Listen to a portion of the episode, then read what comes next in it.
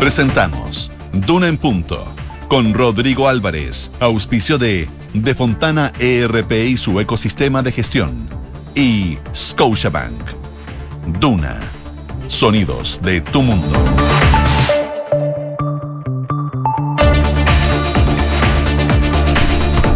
7 de la mañana en punto, son las 7 de la mañana en punto. ¿Cómo les va? Muy, pero muy buenos días. Le damos la más cordial de las bienvenidas a esta edición de Dura en Punto que hacemos desde la ciudad de Santiago, la capital de este país, en jornada de lunes 27 de febrero del presente año. Podríamos decir que es la semana eh, bisagra con el fin de las vacaciones y con el inicio de la normalidad. eh, en todo sentido, desde el retorno a clases, eh, quienes terminaron sus vacaciones, que volvieron este fin de semana, ya quedó atrás el Festival de Viña.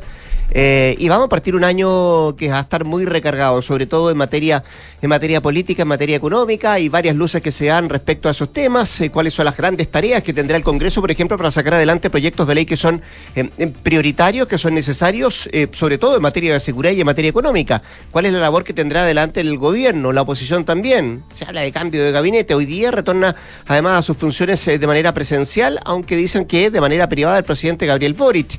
Y vamos a estar muy pendientes de lo que va a pasar en un rato más en el norte del país con eh, la presencia de militares en la frontera. Se da el vamos aquel eh, decreto que estableció el gobierno eh, de infraestructura crítica, ese proyecto de ley hizo toma de razón en la Contraloría la semana pasada y hay despliegue de ministros en la parte norte de nuestro país. Así estamos comenzando esta jornada y reiteramos, una jornada que además implica el retorno ya casi a la normalidad en un 100% en gran parte del territorio nacional. Josefina Tabracópolos, ¿cómo te va?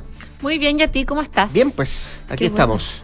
Preparándose para el calor que se avecina durante esta jornada Así es. nuevamente. Oye, un día como hoy, hace 13 años, te acordarás tú, Sí, el terremoto 27. del 2010, ¿no? sí, tal 13 cual. años se cumplen.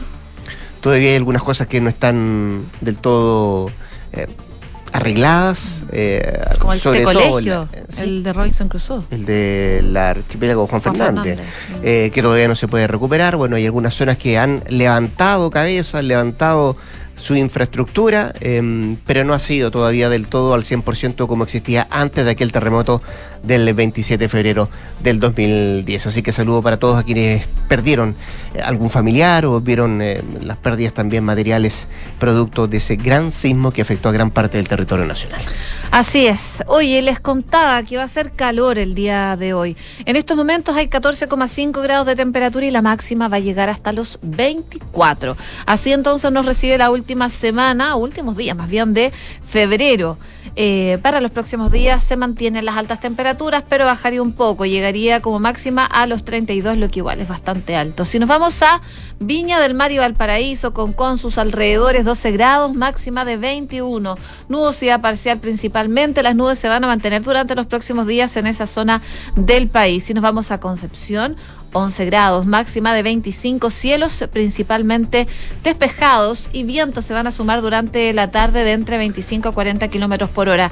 Esta máxima de 25 podría ir bajando durante los próximos días, pero no va a bajar más allá de los 20 grados de temperatura. Y por último, en Puerto Montt, donde nos pueden escuchar en el 99.7, a esta hora 7 grados, máxima de 20, nubosidad parcial. Se espera que para mañana aumenten las temperaturas, pero va a estar cubierto con llovizna. Incluso durante la noche podrían tener lluvia débil en esa zona del país. Así estamos terminando febrero con altas temperaturas, como nos decía Josefina Stavrakopoulos, en gran parte del territorio nacional. Esta jornada será bien, bien, bien difícil acá a propósito de la alta temperatura en la región metropolitana. Vamos a estar conversando con, eh, con nuestros invitados, tendremos por cierto también eh, contingencia, van a estar nuestras infiltradas con nosotros. Hoy día estaremos con Gloria Faúndes que nos viene a contar detalles de la cuenta regresiva para el cambio de gabinete que tiene pensado el gobierno del presidente Gabriel Boric. ¿Cuándo será esto? ¿Será antes del 11? Hay fechas emblemáticas también. Acuérdense que parte también eh, la campaña para los constituyentes, eh, los consejeros, mejor dicho. Eh, está la fecha emblemática del 8M también, así que bueno, vamos a ver cuál es la fecha que, elige el eh, gobierno para hacer sus cambios, sus modificaciones al interior del gobierno. Y también estará con nosotros Mariana Marusic, que nos viene a traer las tres batallas que tendrá que sortear el ministro de Hacienda, Mario Marcel, durante este año. No la tiene fácil. El ministro va a tratar de conseguir acuerdos en algunas reformas eh, por lo pronto pensiones, qué va a pasar con la tributaria, en un año que dicen puede ser, bueno, eh, quizás no tan malo en materia económica, pero tampoco será de los mejores. Bueno, eso nos vienen a contar Mariana Marusic y Gloria Faunde, nuestras infiltradas de este lunes, en un ratito más sacando un punto. Son las 7.5, 7 de la mañana, 5 minutos. Así estamos partiendo. Arrancamos con nuestros titulares.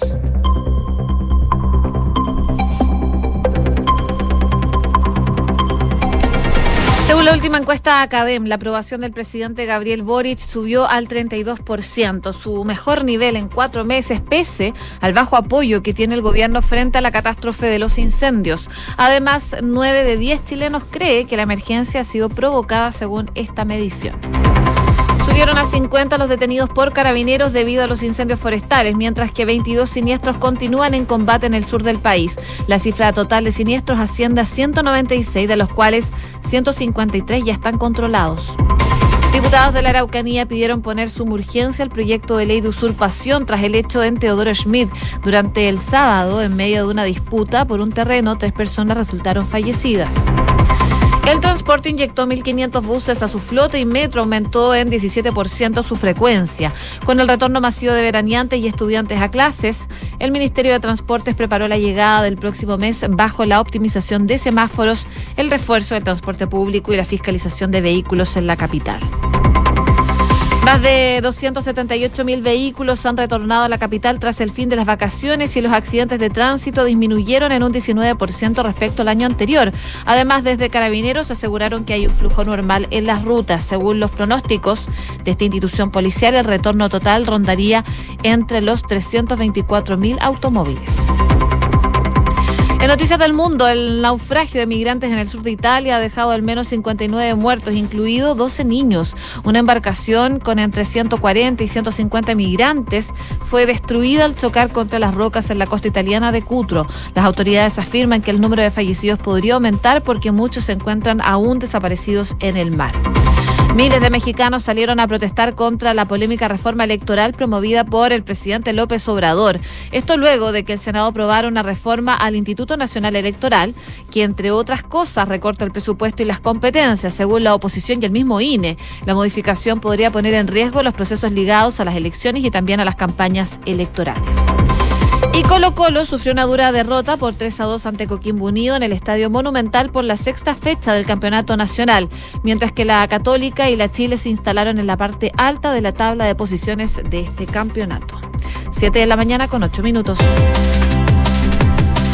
Luego que el viernes de la semana recién pasada la Contraloría tomara razón del decreto que autoriza el despliegue de las Fuerzas Armadas en la macrozona norte para controlar las zonas críticas de la frontera como parte de este catálogo de lugares denominados como infraestructura crítica, hoy, hoy debiera comenzar ese despliegue, debe, debiera darse la luz verde, el vamos a el despliegue militar en la frontera y con presencia de la ministra del Interior, Carolina Toá, junto al ministro de Defensa subrogante, Gabriel Gaspar, que van a viajar al norte para monitorear en terreno el despliegue de las Fuerzas Armadas en la frontera. Debería llegar la ministra Toá a eso de las 9.30 al aeropuerto Cariquima en la comuna de Colchana y la región de Trapacá, para luego, a eso de las 10.30, encabezar ya el despliegue fronterizo de las tropas en el marco de esta puesta en marcha de la nueva ley de infraestructura crítica. Em, no van a estar solos porque van a estar presentes senadores, diputados de esa región, también el general director de Carabineros,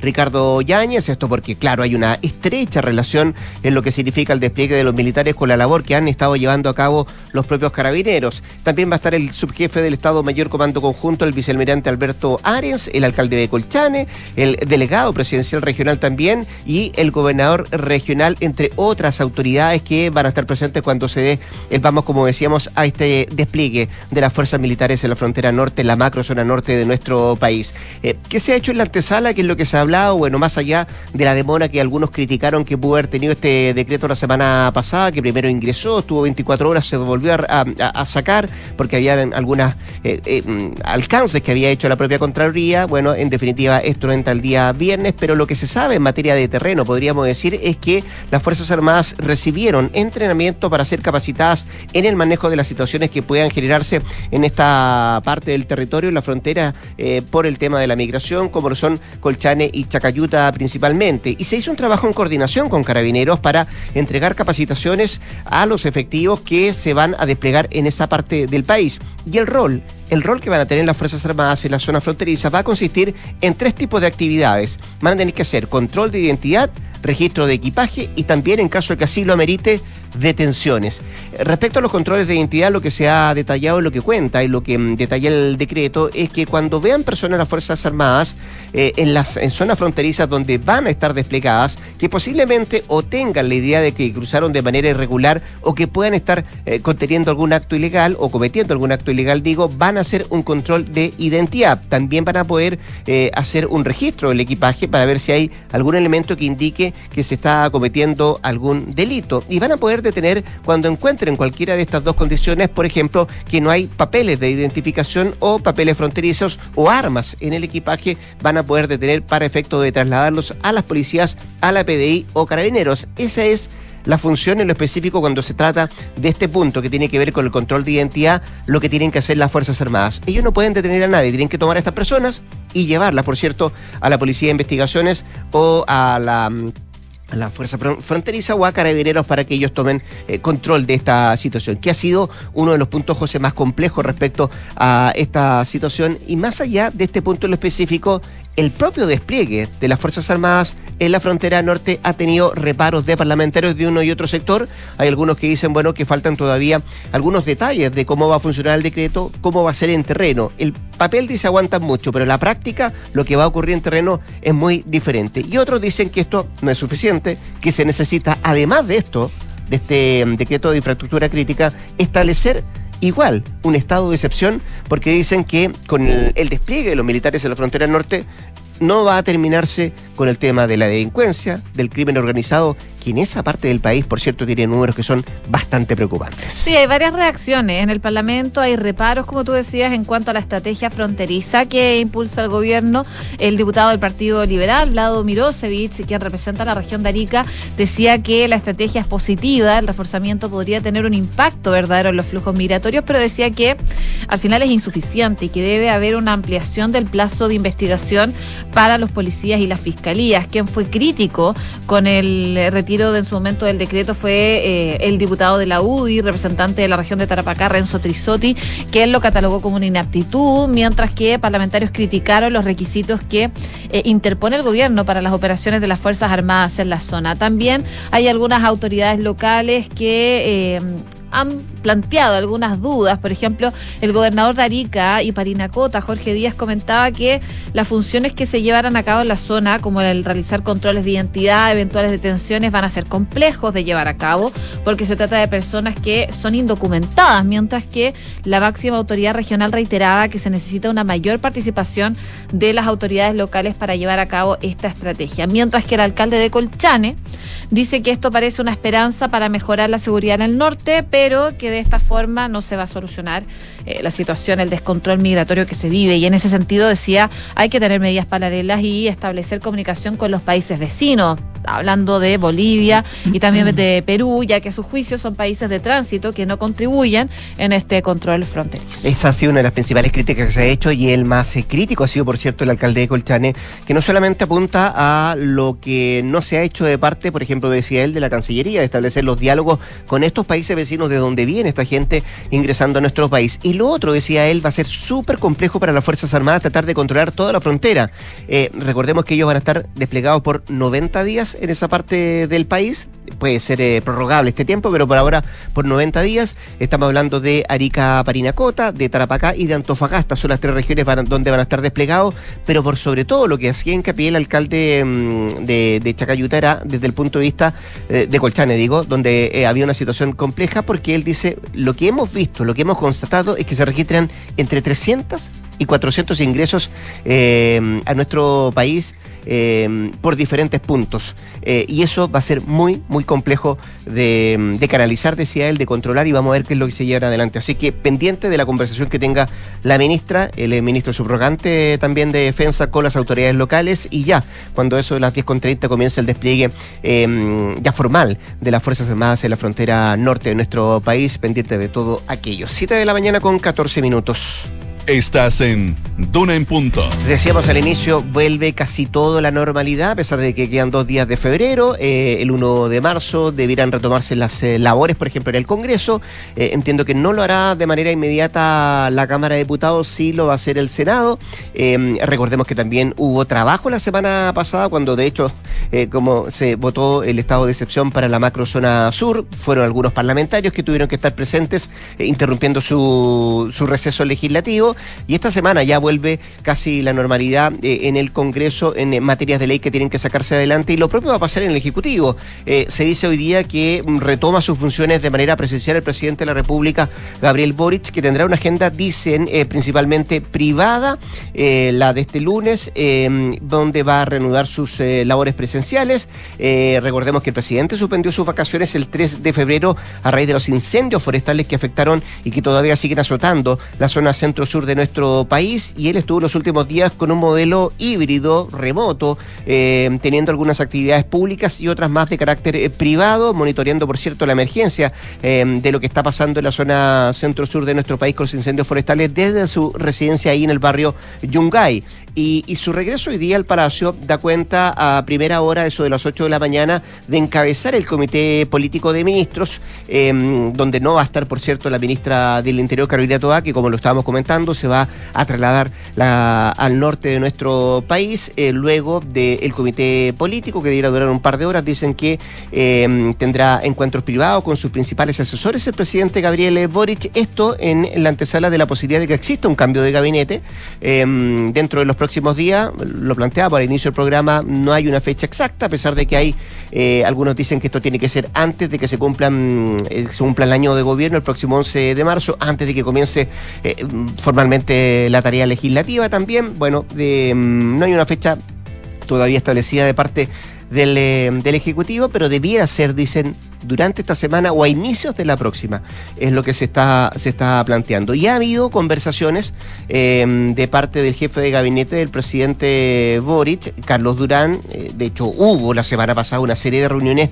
con los principales dirigentes, dirigentes de los partidos de gobierno, tanto de Apruebo de Dignidad como también de Socialismo Democrático, reuniones donde Durán eh, eh, recogió y escuchó planteamientos de esas colectividades y también algunas sugerencias de cara al esperado, como decíamos, cambio de gabinete que se está alistando en el eh, gobierno.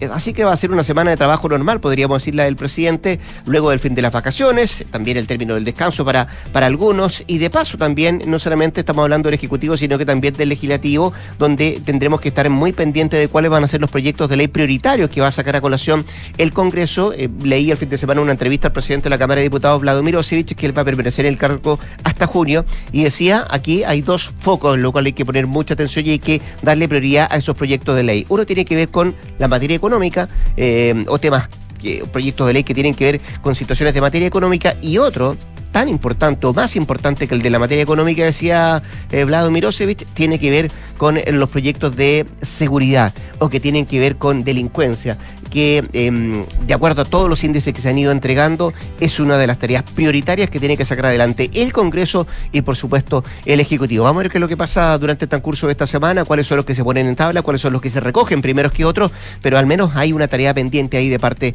del Legislativo.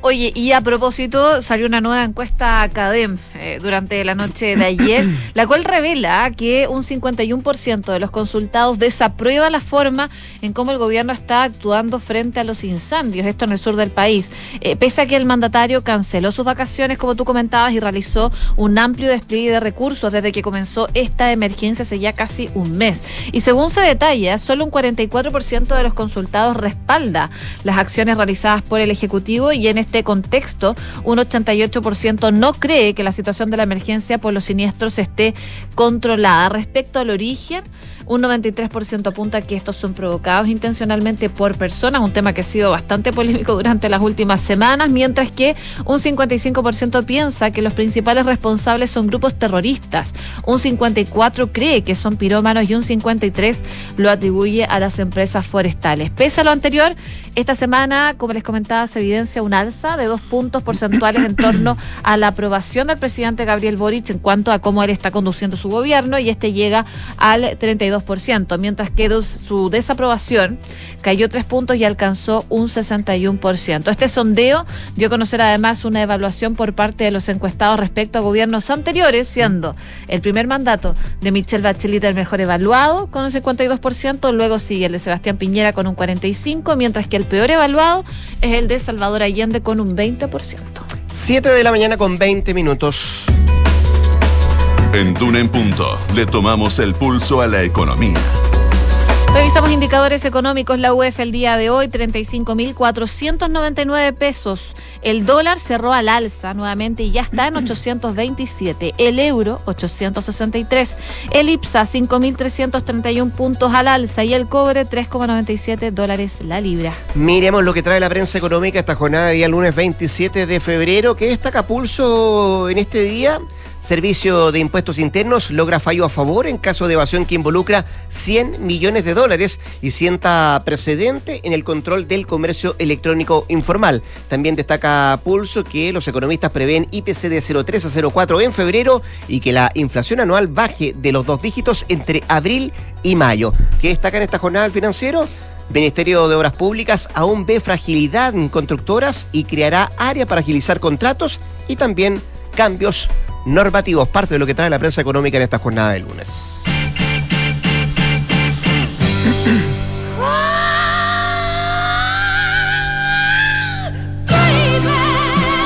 Estamos escuchando Cry Baby de Janis Joplin.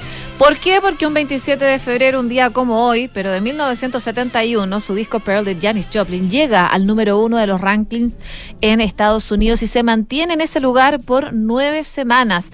La placa transformó a Joplin en leyenda, por supuesto, a pesar de que fue publicado de manera póstuma el 11 de enero del 71, solo semanas después de que Joplin falleciera, transformándose en su disco solista más aclamado. Y es por esto que en el 2020 el álbum fue ubicado en el puesto 259 de la lista de los 500 mejores álbumes en todos los tiempos de la revista Rolling Stone. Sí, con Janis Joplin. Partimos esta semana. Sí. Recordándola entonces a la cantante norteamericana, a propósito, qué gran bozarrón que tiene. Bueno, Em, una de las voces que se echa bastante de menos. Bueno, con la música de Janis Joplin nos vamos a ir a un corte comercial. La José Tabracopoulos vuelve a las 8 de la mañana para actualizarnos las informaciones de lo que está pasando en el último minuto. Y antes de la pausa, déjeme darle un consejo. Conecta la gestión de tu empresa con Sapiens CRP y tu área de gestión de personas con Senda. Ambas soluciones de Fontana y su ecosistema de gestión empresarial. Integra todos los procesos de tu compañía en defontana.com. Son las 7 de la mañana con 22 minutos. Nos vamos a la pausa comercial. Nos queda mucho más que revisar acá en Duran.qs. Quédese acá, el 89.7. Todos los expertos dicen que este será un año desafiante, pero yo me siento preparado porque implementé Sapiens, el ERP avanzado de Fontana. Hoy mi empresa está digitalizada y yo estoy tranquilo. La productividad de mi equipo de administración creció un montón, permitiéndome ahorrar costos y hacer todo más eficiente. Tú también comienza a pensar digital contratando hoy mismo Sapiens ERP desde 10 UFs mensuales en defontana.com. En Scotia te damos un impulso para diversificar tus inversiones a un bajo riesgo. Hasta el 23 de marzo. Nuevo fondo Scotia estructurado deuda nominal con una rentabilidad no garantizada de hasta 10,9% al término del fondo, sin monto mínimo de inversión y ventanas de liquidez trimestrales libres de comisión. Encuéntralo solo en Scotia. Infórmese de las características esenciales de la inversión en este fondo mutuo establecido en su reglamento interno y scotiabankchile.cl. La rentabilidad o ganancia obtenida en el pasado por este fondo no se garantiza en el futuro. Los valores de las cuotas en fondos mutuos son variables. Este fondo no se encuentra garantizado y por su naturaleza estará afecto a condiciones de mercado y por tanto el aporte podría exponerse a pérdidas parciales o totales de capital. Infórmese sobre la garantía de los depósitos en su banco o en cmfchile.cl. Marca registrada de Bank of Scotia Bajo licencia. Qué rico que podamos viajar todos al sur este año. Haber calzado las vacaciones fue una tremenda idea. Sí, con la Javi estamos listos, listos. Oye, ¿y cómo lo van a hacer con el Roque al final? Se queda donde mi mamá. Ah. Con Marcelo contratamos Verisur hace un par de días, así que podemos partir tranquilos. Ah, qué buena. Y la casa queda en buenas manos. Sabemos que quieres estar tranquilo cuando sales de casa. Conoce la alarma Cero Visión de Verisur, capaz de actuar antes que lleguen las fuerzas de seguridad. Calcula online en verisur.cl o llama al 600-385-0003. Activa Verisur, activa tu tranquilidad. ¿Quieres invertir directamente en el extranjero? Hazlo con Principal en nuestra plataforma internacional de inversiones, donde podrás proteger tu patrimonio eligiendo la alternativa que más te acomode. Acceder a Pershing con portafolio 100% en el extranjero. Seleccionar tus propios fondos de las mejores administradoras del mundo o elegir alguno de los portafolios construidos por nuestros expertos usando la red internacional de fondos más grande del mundo. Invierte en el extranjero. Invierte en Principal. Principal, expertos en nuestro mundo para que tú te enfoques en el tuyo. La rentabilidad es fluctuante, por lo que nada garantiza que las rentabilidades pasadas se mantengan en el futuro. Así de rápido funciona el retiro y devolución de tu auto en Salfa Rent. Olvídate de las esperas, realizando tu check-in y devolución online en pocos clics, ganando tiempo para hacer lo que más te gusta. Vive esta nueva experiencia ahorrándote filas y papeleos en toda la red de nuestras sucursales de Arica a Punta Arenas. Por esto y mucho más, somos el mejor rentacar de todo Chile. Salfarrent.cl Esto es Duna en Punto con Rodrigo Álvarez. 7 de la mañana con 25 minutos, 7 con 25, seguimos acá en la 89.7 haciendo Dura en Punto. Momento de conversar. Tenemos en la línea telefónica al senador socialista y presidente del Senado, Álvaro Elizalde, quien saludamos de inmediato. Senador, ¿cómo está usted? Muy buenos días, muchas gracias por atender nuestra llamada. Muy buenos días, eh, ¿cómo está usted? Bien, pues ¿y usted? Bien, bien. Aquí eh, volviendo como si a la actividad de marzo, quedan Sí, pocos pues, días. Le quedan pocos días. El, el- el miércoles entiendo retoman, retoman las labores en el Senado, un poquito después el- la Cámara de Diputados, ¿no?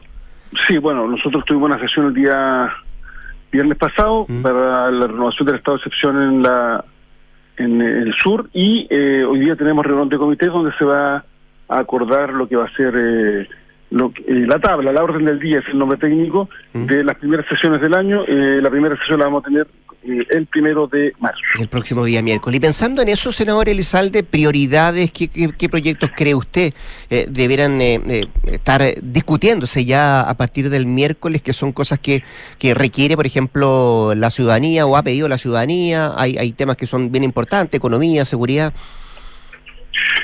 Bueno, a ver, más bien hablando de- del año, más que de, la- de lo que se va a ver este miércoles en particular. Sí. Eh, hay dos reformas que van a llegar de la Cámara de Diputados. Eh, perdón, una que va a llegar de la Cámara de Diputados, que es eh, la, la reforma eh, tributaria, que me parece que es muy importante la forma en la cual se va a abordar. Y adicionalmente una serie de proyectos en materia de seguridad eh, que también se están siendo debatidos en la Cámara de Diputados y que nosotros posteriormente debiéramos discutir en el Senado y el gobierno dentro de su agenda de seguridad va a prestar un número significativo de proyectos de ley y algunos de ellos van a entrar por el Senado. Entonces vamos a tener, yo diría, un, un- un año legislativo en donde los proyectos en materia de seguridad van a ser muy relevantes. Y no va a ser uno o dos, sino que van a ser muchos más abordando distintas materias. Nosotros hemos ya aprobado la- los proyectos que estuvieron en discusión en, en el Senado, particularmente el referido a crimen organizado, también el referido a todo lo que es narcotráfico. Eh, y hace un par de meses se aprobó eh, la ley que reguló lo que es el robo de madera y particularmente las nuevas técnicas de investigación al respecto. Así que creo que los proyectos de materia de seguridad van a ser muy relevantes en este año legislativo. Sí, y como son tan relevantes, ¿usted cree, senador Elizalde, que debe volver a sentarse a la mesa de seguridad la oposición o no tiene sentido si es que ellos han dicho que enviándose los proyectos los van a aprobar? Bueno, es, esto es algo que tendrá que definir eh, la ministra Toa, quien es la que está liderando estos temas. Pero para todos los efectos, eh, si es que no es posible un acuerdo, el, el gobierno tendrá que presentar los proyectos y, bueno, tendrán que ser debatidos en su mérito en el Congreso Nacional. Y lo importante es que las buenas ideas en esta materia se aprueben, porque efectivamente necesitamos eh, mejores herramientas para elevar los estándares de seguridad y, y garantizar la debida protección que merecen todos los ciudadanos, que puedan transitar libremente por las calles sin temores de ningún tipo. Así que creo que la ministra ha hecho un muy buen trabajo, eh, ha avanzado mucho en contenidos específicos de iniciativas para elevar los estándares de seguridad y el gobierno tendrá que en su momento analizar eh, la forma de proceder, pero una vez que se presenten a su tramitación, lo que corresponde es que nosotros nos aboquemos al debate acucioso con iniciativas que son muy, muy importantes para el país. Eh, a propósito de esas herramientas, senador Elizalde, hoy parte el despliegue militar en la zona norte de nuestro país. ¿Qué, expectativa tiene usted de este, mm, de este despliegue? Esta, en primer lugar, es una herramienta nueva, mm. eh, sobre la base de una reforma constitucional eh, que reguló lo que es la protección de la infraestructura crítica y que agregó dentro de las atribuciones el poder utilizar las Fuerzas Armadas para el control fronterizo. Es evidente que hemos enfrentado una crisis compleja en esta materia desde hace ya mucho tiempo. Esto, no empezó con el gobierno del presidente Boric, esto empezó mucho antes. Y eh, las herramientas con las cuales ha trabajado el Estado eh, aún no han sido suficientes y por eso se requirió de una reforma constitucional de esta naturaleza. Ahora esta herramienta se tiene que aplicar y hay que ir evaluando la forma en que funcione y ir haciendo todos los cambios necesarios para que finalmente se cumpla con el objetivo con el objetivo que, que se busca.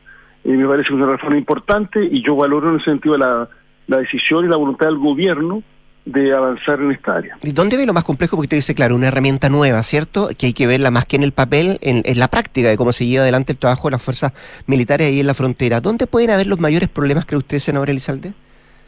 Creo que hay que hacer una transición, tú ves que la Fuerza Armada tiene una preparación para un contexto distinto. Que no es el que están, van a vivir ahora, ¿no? Que el del control de, población civil, que cruza la frontera de manera de manera irregular.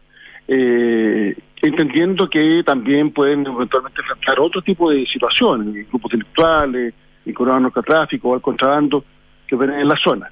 Entonces eso requiere obviamente de, de, la preparación correspondiente. Eh, creo que eso es muy, muy importante. Eh, pero bueno, de acuerdo a lo que informó el ministro de Defensa subrogante la semana pasada en el Senado, se han estado haciendo todas las adecuaciones necesarias para, con la mayor celeridad posible, poder desplegar a, las fuerzas militares para que cumplan el objetivo que se busca a través de esta reforma. ¿Y, y, y las expectativas, senador Elizalde? Porque algunos sostienen que la presencia militar no va a solucionar el problema de delincuencia y violencia en la zona. Bueno, si alguien cree que existe la varita mágica, mm. Eh, para solucionar todos estos problemas está profundamente equivocado. Ah, más bien aquí lo que se requiere son un conjunto de iniciativas para efectivamente elevar los estándares de seguridad en nuestro país. Y esta es una de esas iniciativas. Ya, pero desde ese punto de vista... Pero obviamente tiene que venir acompañado de otra iniciativa. De otra iniciativa. Y por eso partí la entrevista señalando sí que los proyectos en materia de seguridad son muy relevantes y bueno, y este año tendrán que ser analizados en su momento. Ya, y una de esas herramientas hubo iniciativa, y eh, que lo que han dicho algunos parlamentarios de la zona norte, particularmente de oposición, es que eh, por un lado va este despliegue militar en la frontera, pero por otro, para tratar de controlar la delincuencia y la violencia se necesita sí o sí, dicen ellos, el estado de excepción en esa parte del país. ¿Usted es partidario de eso? ¿Abrir esa puerta o eh, hay que ir evaluándolo? Creo que hay que ir evaluando las distintas herramientas y además creo que hay una una capacidad limitada de despliegue eh, para que este sea efectivo eh, por parte de, la Fuerza Armada. Así que creo que esto tiene que ir evaluándose y viendo ver cómo evoluciona, pero además creo que para enfrentar los problemas que tenemos en materia de seguridad hay que desarrollar otras iniciativas, fortalecer, por ejemplo, la fiscalía, eh, también dotar de mejores herramientas a las policías, mejorar todo lo que son los planes operativos, en fin, o sea, hay una serie de iniciativas adicionales. Eh, y eh, el estado de excepción, como su nombre lo señala, es, excepcional. Eh, claro, el problema de su solución se prolonga en el tiempo, y es lo que ha ocurrido en el sur pero es de carácter excepcional y eso nunca hay que perder desde el punto de vista de esa herramienta que establece nuestro marco constitucional. Déjeme cambiarlo de tema, estamos conversando con el presidente del Senado Álvaro Elizalde, eh, a propósito de, este año tan movido también que vamos a tener eh, senador, elección de consejeros de por medio. Eh, ¿Cómo se viene o cómo ve usted la, relación al interior del eh, socialismo democrático? Buena. ¿Sí? Sí. ¿Y cómo se va a la disputa con el PPD? ¿Cómo cree usted que se va a dar la disputa con el PPD? Creo que hay una buena relación y lo que corresponde es que haya una eh, colaboración y contribución de todas las fuerzas que están comprometidas con los cambios que Chile necesita. Mm. El otro día el senador Insulza decía que ojalá él pensaba que la campaña con el PP no se pudiese convertir en una especie de batalla fratricida. ¿Lo comparte? No, sí, hasta ahora sí, espero que mm. no sea así. Eh, ¿Le gustó el planteamiento del diputado Ibáñez de una nueva coalición a prueba de dignidad con el Partido Socialista? Y creo que en Chile para impulsar transformación profunda se requiere tener vocación de mayoría y por tanto creo que una coalición mayoritaria debe ser más amplia. Eh, que involucre incluso la democracia cristiana, por ejemplo. Todos los que estén disponibles a contribuir a cambios como los que Chile demanda. Eh, y a propósito de comicios para el futuro, senador Elizalde, los socialistas debieran mantenerse con los que han sido siempre sus socios históricos, PPD, el Partido Radical, la ADC. Hay algo que tendrá que evaluarse, pero insisto, aquí lo que el desafío que existe es un es una coalición con vocación de mayoría y amplia, ¿Mm? eh, porque en democracia los cambios para hacer para llevarse adelante requieren de apoyos mayoritarios Eh, y por eso el Partido Socialista eh, se la jugó por una lista única que incluía a todos estos sectores. Usted habló de cambios, y a propósito de cambios, ¿se necesitan modificaciones al interior del gobierno para empezar este segundo mandato, senador? Yo no voy a enviarle mensaje al presidente de la República por los diarios. Eso creo que que ser muy prudente y muy respetuoso de las atribuciones que tiene el presidente de la República. Ya, pero no, no habla de modificaciones. ¿Usted no, no, no ve que hay necesaria la posibilidad de hacer algún enroque, algún cambio, mejorar algunos algunas tareas que llenan al- adelante algunos ministerios, por ejemplo? Siempre hay áreas que hay que reforzar, pero es el presidente de la República que tendrá que hacer la evaluación respecto de, en particular si realiza un cambio de gabinete y cuándo lo realiza. Ya. Oiga, ¿cuál es el balance que usted Yo hace? contrario a este deporte que existe en, en la política nacional, de estar, eh, de estar eh, ¿cómo se dice?, Eh, planteando cambios de gabinete. Pauteando, dice. Pauteando, claro. y, si, y, si, y si yo tengo un planteamiento que hacer el presidente de la República, creo que, con lo, correspo- que lo que corresponde, aun cuando soy presidente de- del Senado, Sí. es hacérselo directamente, no a través de los medios de comunicación. A propósito de su presidencia en el Senado, senador Elizalde, ¿cuál es el balance que hace usted luego de estar a la cabeza de la Cámara Alta? Yo creo que el Senado Mm. este año, o el año que pasa más bien, eh, eh, ha tenido una conducta constructiva para con el país. Eh, y en ese sentido ha primado un sentido de responsabilidad. En la tramitación legislativa sí se ha visto. Eh, ha habido disposición de avanzar en proyectos de ley, donde independientemente que puedan existir diferencias, estos han sido debatidos, han sido discutidos, han sido resueltos democráticamente. En materia presupuestaria, sin ir más lejos, el Senado fue clave para reponer partidas tan relevantes como las de seguridad y las de derechos humanos, que habían sido rechazadas por la Cámara de Diputados. Todo lo que es el presupuesto en la materia. Y así podríamos citar una serie de otros ejemplos. Y creo que finalmente eso es lo que tiene que primar. Eh, y en el acuerdo constitucional también. Esto es voluntad de diálogo, voluntad de entendimiento, respetando nuestras diferencias. ¿Y su gran logro? ¿El acuerdo para dar continuidad, por ejemplo, al proceso constituyente es uno de esos? Mire, soy, soy medio pudoroso, entonces no sé si me corresponde a mí eh, hablar al respecto. Ya, pero, pero, Eh, pero que se lo planteo de otra forma, entonces. Pero lo he señalado Sí. también.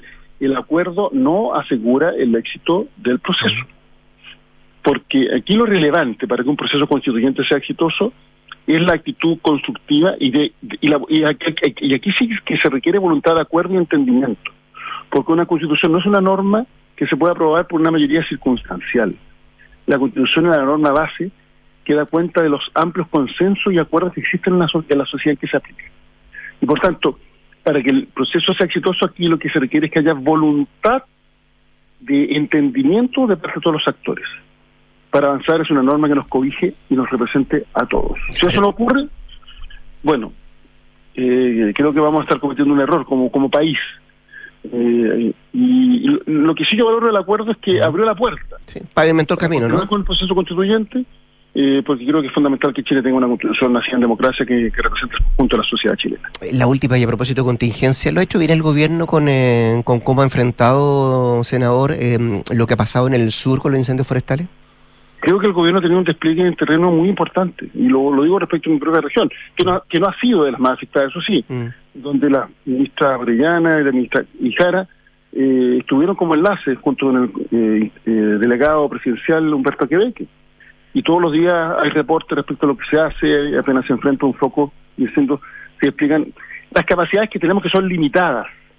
Eh, y que también hay que valorarlo, ha contado con apoyo relevante de parte de otros países. Así que creo que el gobierno ha tenido un buen despliegue para una situación compleja, incendios que lamentablemente son cada día más, dramáticos, más eh, que tienen mayor gravedad, más fuerza, eh, por distintas razones, entre ellos el cambio climático. Hemos visto lo que ha acontecido en California, en Grecia, en Portugal, Eh, bueno, y eso también aconteció en Chile, sin ir más lejos, el año 2017. Y ahí la región más afectada fue precisamente la región, mi región, la región del Maule. Eh, así que creo que el gobierno ha tenido un, un, despliegue muy importante, entendiendo que tenemos capacidad limitada y hay que tomar todas las lecciones para mejorar nuestra capacidad de respuesta. Mm, varios factores. Sobre todo para evitar que este tipo de, de incendios se produzcan en el futuro. Eh, varios factores que, influyen en eso. Eh, ¿La intencionalidad también usted la, la nota? Mire, encuentro, disculpa que se lo diga, un poco infantil todo el debate que se ha generado en los medios de comunicación. Por lo siguiente, ¿hay incendios intencionales? Sí. ¿Hay aquellos que no son intencionales? También. ¿Qué es lo relevante? que es lo que no, hay intencionalidad, hay que ver con la causa para evitar que se repita en el futuro. Y respecto de los intencionales, hay que hacer el mayor esfuerzo para determinar quiénes son los responsables para que respondan ante la ley, porque es gravísimo que alguien provoque un incendio y eso no puede quedar impune. El presidente del Senado, Álvaro Elizalde, conversando con Radio Duna esta mañana. Senador, muchas gracias, que esté muy bien, ¿eh? buen inicio de año. Muy bien, igualmente para usted. Un abrazo. 7 con 40, nos vamos a la pausa comercial. Club La Tercera te lleva a ti y a un acompañante a Hollywood, a la van Premier Mundial de John Wick 4, con todo incluido, donde podrás vivir la experiencia de la alfombra roja con todo el elenco. Últimos días, ¿ah? Suscríbete ya a La Tercera con 50% de descuento en latercera.com y ya estás participando. Pausa y al regreso nuestras infiltradas Gloria Faundes y Mariana Marusic, acá en Punto. En Scotia te damos un impulso para diversificar tus inversiones a un bajo riesgo. Hasta el 23 de marzo, nuevo fondo Scotia estructurado deuda nominal con una rentabilidad no garantizada de hasta 10,9% al término del fondo, sin monto mínimo de inversión y ventanas de liquidez trimestrales libres de comisión. Encuéntralo solo en Scotia. Infórmese de las características esenciales de la inversión en este fondo mutuo establecido en su reglamento interno y scotiabankchile.cl. La rentabilidad o ganancia obtenida en el pasado por este fondo no se garantiza en el futuro. Los valores de las cuotas en fondos mutuos son variables. Este fondo no se encuentra garantizado y por su naturaleza estará afecto a condiciones de mercado y por tanto el aporte podría exponerse a pérdidas parciales o totales de capital. Infórmese sobre la garantía de los depósitos en su banco o en cmfchile.cl. Marca registrada de Banco Nova Scotia utilizada bajo licencia. Qué rico que podamos viajar todos al sur este año. Haber calzado las vacaciones fue una tremenda idea. Sí, con la Javi estamos listos, listos. Oye, ¿y cómo lo van a hacer con el Roque al final? Se queda donde mi mamá. Ah. Con Marcelo contratamos Verisur hace un par de días, así que podemos partir tranquilos. Ah, qué bueno. Y la casa queda en buenas manos. Sabemos que quieres estar tranquilo cuando sales de casa. Conoce la alarma Cero Visión de Verisur, capaz de actuar antes que lleguen las fuerzas de seguridad. Calcula online en verisur.cl o llama al 600 385 0003. Activa Verisur. Activa tu tranquilidad. Ah, no sabes el dato que te tengo de Salfarrent. Ya, sí sé, que reservaste con tiempo en Salfarrent para conseguir el mejor auto a un super precio y así, luego de disfrutar del viaje, lo devolvías de forma fácil y te juntabas conmigo a pasarme el dato para que yo también reservara con tiempo. Pero lo que tú no sabes es que yo ya lo hice, Buena. Tú también puedes anticiparte reservando tu auto en salfarrent.cl. Por esto y mucho más, somos el mejor rentacar de todo Chile. La Universidad San Sebastián se enorgullece de anunciar su nueva alianza académica y científica con Winso. Juntos construirán uno de los centros veterinarios más grandes del país para la atención de animales domésticos, de fauna silvestre y rehabilitación de fauna nativa, donde se desarrollará docencia e investigación. Esta alianza es un nuevo compromiso de la USS con la formación de profesionales que fortalecerán el desarrollo de un medio ambiente sostenible. Conoce más en uss.cl. Universidad San Sebastián. Vocación por la excelencia. A mi edad cualquier examen siempre da un poco de nervios. No sabes cómo serán las noticias, si tendrás un diagnóstico certero o tendrás que repetirlo unas cuantas veces más. Por eso, donde te realizas tus exámenes, no da lo mismo. Somos la unidad de toma de muestras UC, el laboratorio más completo de Chile, con más de 900 tipos de exámenes y más de 40 unidades de tomas de muestra a lo largo del país. Agenda tu examen en ucecristus.cl o llamando al 22 676 7000. Somos UCECristus, somos la católica. Escuchas Duna en punto. Duna 89.7.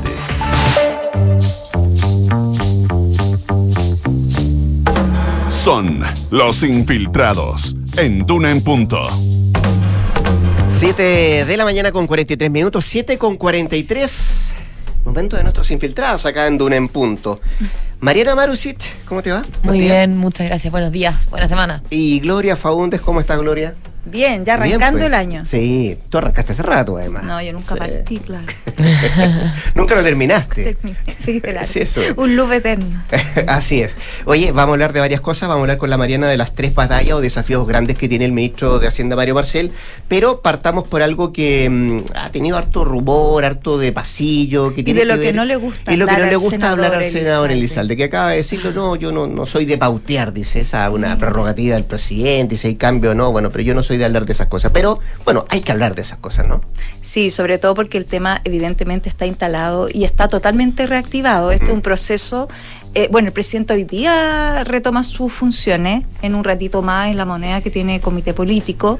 Eh, acuérdense que estuvo como dos, una semana en rigor como medio telemático, que inventó una forma híbrida de estar, que estaba acá en Santiago, pero desde su casa monitoreando ciertas situaciones.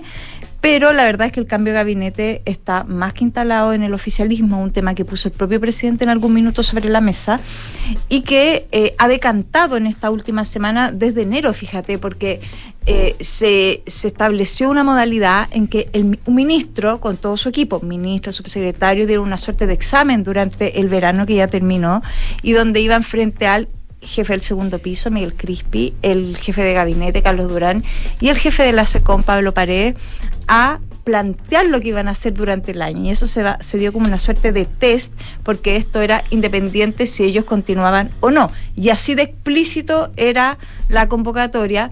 Y así de explícita era, por cierto, eh, la posibilidad de que haya recambio. El punto es ¿Cuándo? Bueno, los cambios de gabinete evidentemente no se anuncian Mm. con fecha, sobre todo en la previa, en la antesala, eh, pero en el oficialismo hay cierto consenso al menos, o las señales apuntan a que debiera ser antes del 11 de marzo, que es cuando el presidente y, el, y su gobierno cumple su primer año en el poder.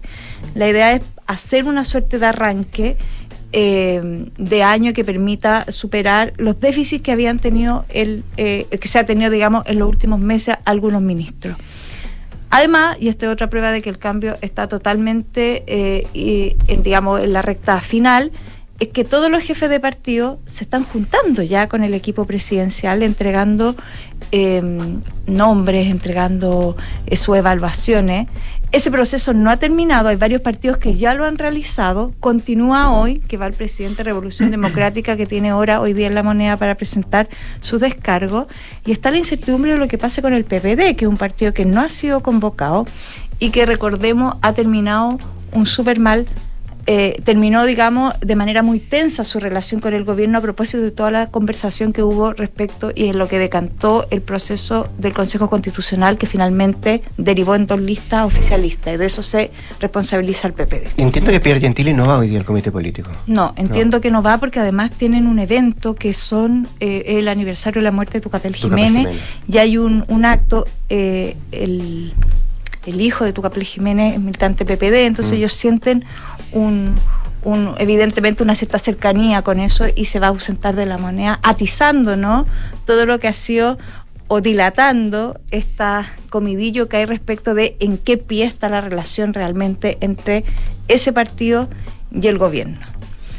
Como uno, eh, bueno, estas son las semanas de la apuesta y de lo que puede pasar o no puede pasar. Hay ciertos eh, consensos, por ejemplo, ahí la Mariana debe saber que todo lo que se denomina el equipo político eh, que lidera Mario Marcel da la impresión de que ahí no debiera haber, eh, Mm. claro, dije político, Sí, no, equipo económico. económico que lidera Mario Marcel, eh, ahí no debiera haber eh, cambios el equipo político, fíjate que en la última semana se están instalando ciertos eh, eh, ciertos trascendidos respecto de que quizás pudiera haber algún cambio. No, por cierto, la ministra del Interior, que es la que debuta hace poco en septiembre. Y donde sí debiera haber un tema eh, solo en el todo lo que se denomina el equipo sectorial, no todos los ministros de cartera más relacionadas con políticas públicas directamente, donde ahí evidentemente va a haber, se va a adentrar a picar, como se dice. Ahora, donde realmente se puede sentir el cambio es a nivel del segundo nivel en esta oportunidad. En la subsecretaría, que ¿no? son En la todas las subse- sí, subsecretarías. Y fíjate que ahí, más que a veces un tema de gestión, lo que va a haber de manera muy dura es un reequilibrio de las fuerzas políticas, porque en, esa, en ese nivel es donde están muy desequilibradas las dos alianzas. Ahí el presidente apostó por instalar derechamente a gente de su coalición original, a prueba de dignidad, que ya después de un año eh, se ha dado cuenta que no ha dado el ancho, no ha, no ha logrado lo que se llama meter al gobierno en terreno. Finalmente las subsecretarías son las que de verdad tienen todo el manejo administrativo de los ministerios y por lo tanto todo lo que es su decantamiento en territorios, como ellos le llaman. Yo no le llamo territorio. es otra generación. Bueno, en los territorios, como se llama, y ahí sí va a haber un, un, recambio muy fuerte. Y de hecho, la mayoría de las carpetas que, están, que se están generando en los partidos políticos tienen más que ver con esa segunda línea. Si eso a veces a partir de los equilibrios rebota a los ministerios algunos, sí. Y la duda es si todo este despliegue que ha hecho el gobierno durante la gestión de incendios, que evidentemente ellos lo instalaron como una suerte de test también para distintos ministros en términos de eh, conocimiento, pero también de gestión, vamos a ver si ahí algunos zafan y pasaron el verano eh, con una nota un poco más positiva de la que tenían al inicio de este. Ahí hay más o menos dos que decían que pudiera revisarse su situación, que son el ministro de Agricultura y el ministro de Educación. Como sea, la academia está mostrando un cierto alivio ¿no? en la aprobación del gobierno menor, pero que da cuenta quizás de que este despliegue por el que se apostó de manera tan intensa en el verano, que significó que muchos de los ministros no tuvieron siquiera vacaciones, eh, o que tuvieran todos que retrasar todo el cronograma, eh, va a tener. O a cortar las vacaciones, porque muchos derechamente, poco, sí. Mm. va a tener que, o no que rendir fruto. Así que vamos a estar hablando, yo creo que de aquí al 11 de marzo más o menos. No queda mucho. Da la, da la impresión. No, un par de no queda mucho, pero eterno. Y- Imagínate tú fue- ser ministro esperando. No, sí, claro, y además hay fechas ahí que son bien Emblemática, el emblemáticas, 8M, ¿no? El 8M. es muy importante. Está el para inicio de este la campaña gobierno. también de los consejeros. El que- 7, ¿no? Seis, 6, ya que la Sí. próxima semana. claro.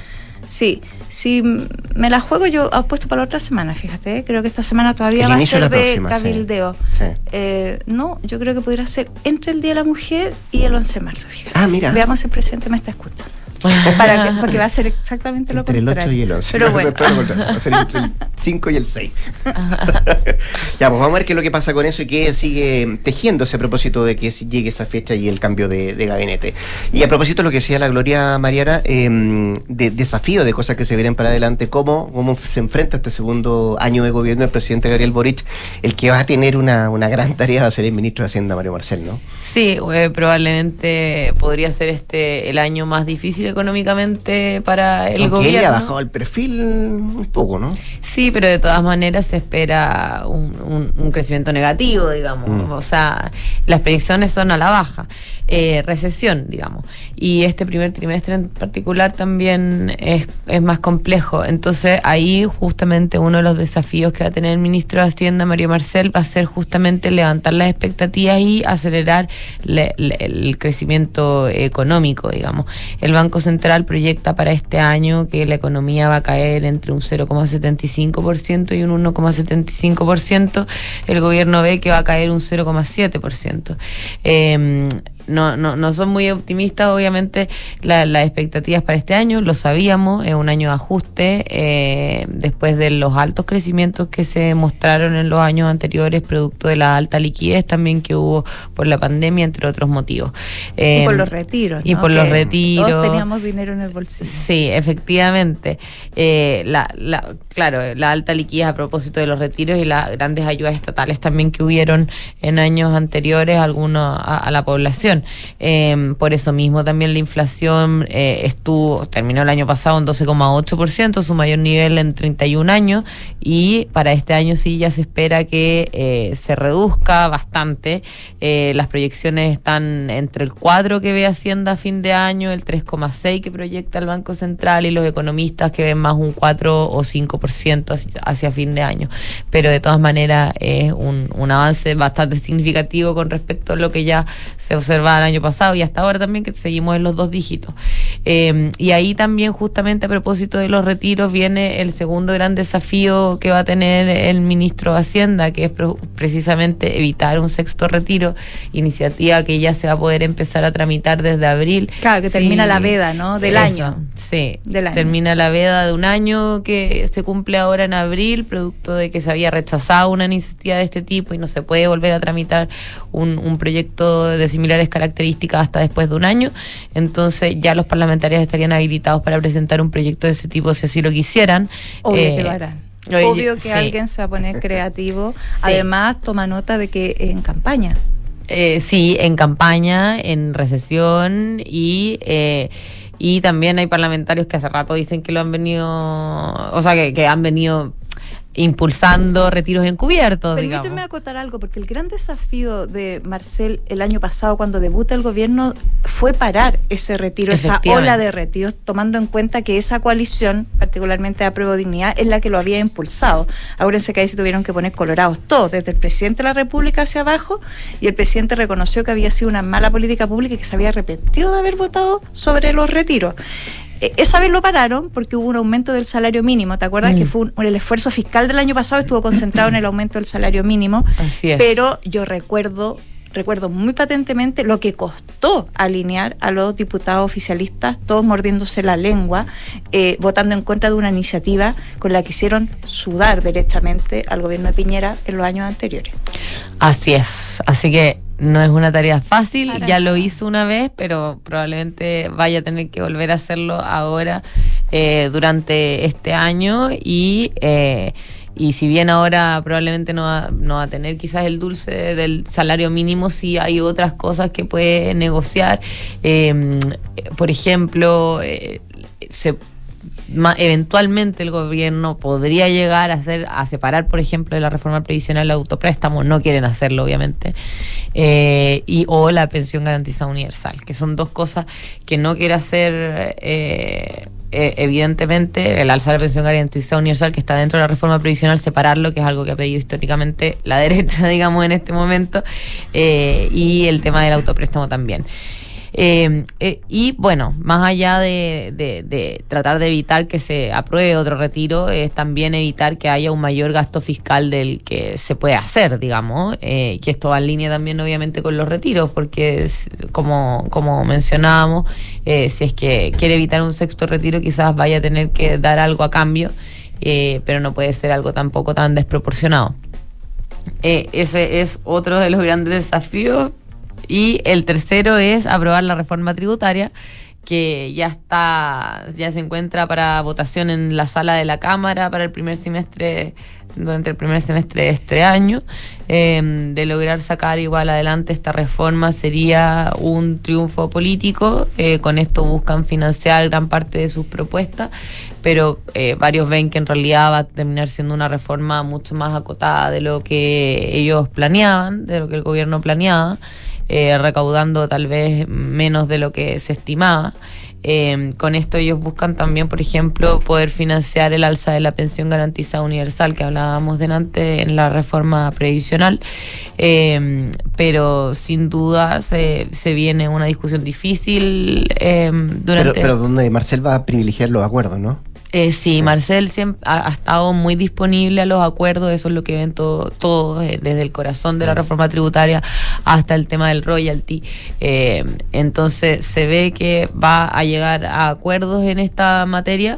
Ya- bueno, y aparte de estos tres grandes desafíos que va a tener durante este año, obviamente va a tener que estar lidiando con otras cosas, por ejemplo, la reforma previsional, pero ese tema lo está llevando también muy de cerca el Ministerio del Trabajo.